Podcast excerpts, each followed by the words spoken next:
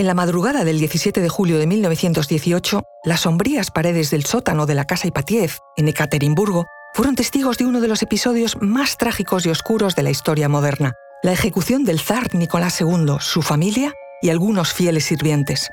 Esta brutal acción no solo marcó el fin de la dinastía Romanov, que había gobernado Rusia durante más de 300 años, sino que también subrayó la determinación de los bolcheviques hacia la revolución y el establecimiento de un nuevo régimen. Analizamos todo esto a continuación. Descubrimos los enigmas ancestrales en torno a la muerte, las escenas de los crímenes, sacrificios y suicidios que se cometieron en la antigüedad y que gracias a un proceso de momificación nos han llegado hasta el presente. Arqueología de la Muerte, estreno el 18 de marzo en el canal National Geographic. Soy María José Rubio, historiadora y escritora. Y yo soy Luis Quevedo, divulgador científico. Y esto es Despierta tu curiosidad, un podcast diario sobre historias insólitas de National Geographic. Y recuerda, más curiosidades en el canal de National Geographic y en Disney Plus.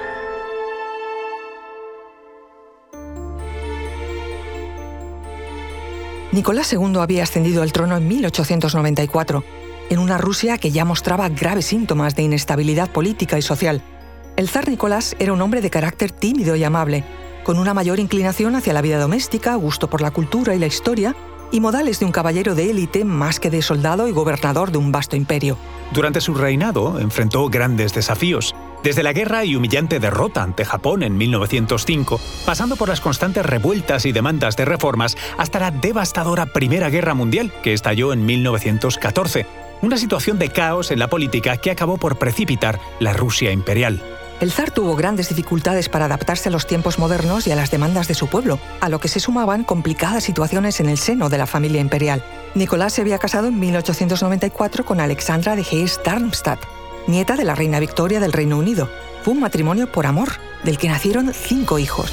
Las grandes duquesas Olga, Tatiana, María, Anastasia y el príncipe heredero o zarevich Alexei. Poco después del nacimiento de Alexei, descubrieron que el heredero padecía hemofilia, una enfermedad incurable que dificulta la coagulación de la sangre. El Zarevic estaría siempre en peligro de muerte, tanto así que la zarina Alexandra, su madre, fue víctima de la influencia de Rasputín, un controvertido místico que le prometió la curación de su hijo, pero claro, esta historia es para otro episodio. Pese a las adversidades, los Romanov vivieron rodeados de un lujo que contrastaba fuertemente con las penurias de su pueblo palacios históricos deslumbrantes, una gran etiqueta de corte digna de monarquías absolutas de otros tiempos, grandes fiestas y una fortuna inimaginable formaban parte de su cotidianidad heredada. Una vida de ensueño, destinada a derrumbarse. Con la revolución bolchevique de 1917, liderada por Lenin, Nicolás II se vio obligado a abdicar. Con el fin de su gobierno no terminó la tragedia para la familia.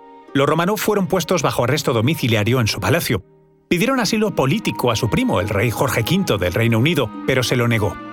Finalmente, con la consolidación de los bolcheviques, fueron trasladados a Siberia en 1918. La nueva residencia en la casa Ipatiev de Siberia fue un calvario para la familia real. Aunque se les permitió tener algunos sirvientes, la vida allí se desarrollaba en una estricta austeridad, muy lejos de la opulencia a la que estaban acostumbrados.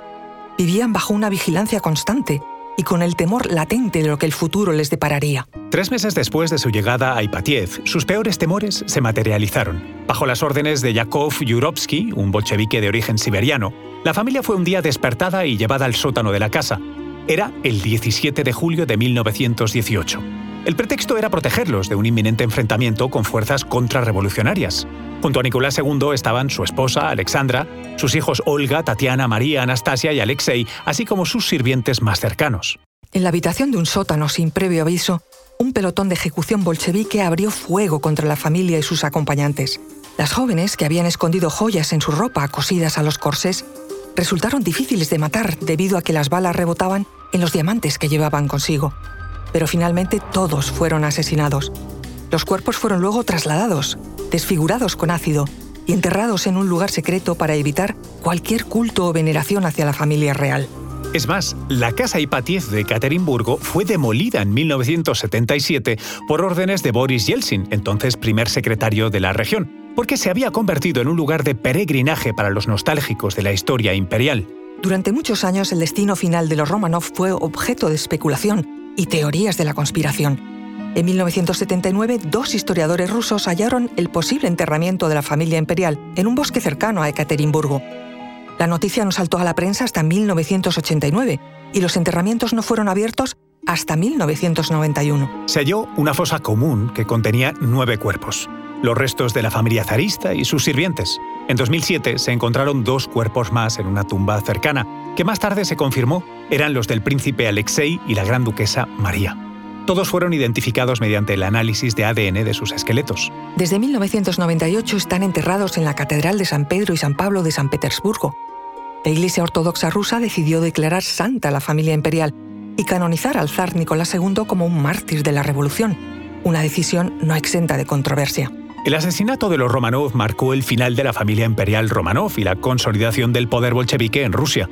La gran dinastía rusa, que había gobernado un imperio durante más de tres siglos, terminó en un frío sótano siberiano a manos de revolucionarios decididos a extirpar cualquier rastro monárquico.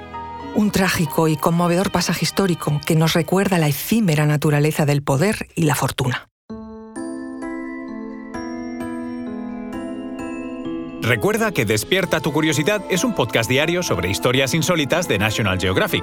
Disfruta de más curiosidades en el canal de National Geographic y en Disney Plus. Ah, y no olvides suscribirte al podcast si has disfrutado con nuestras historias.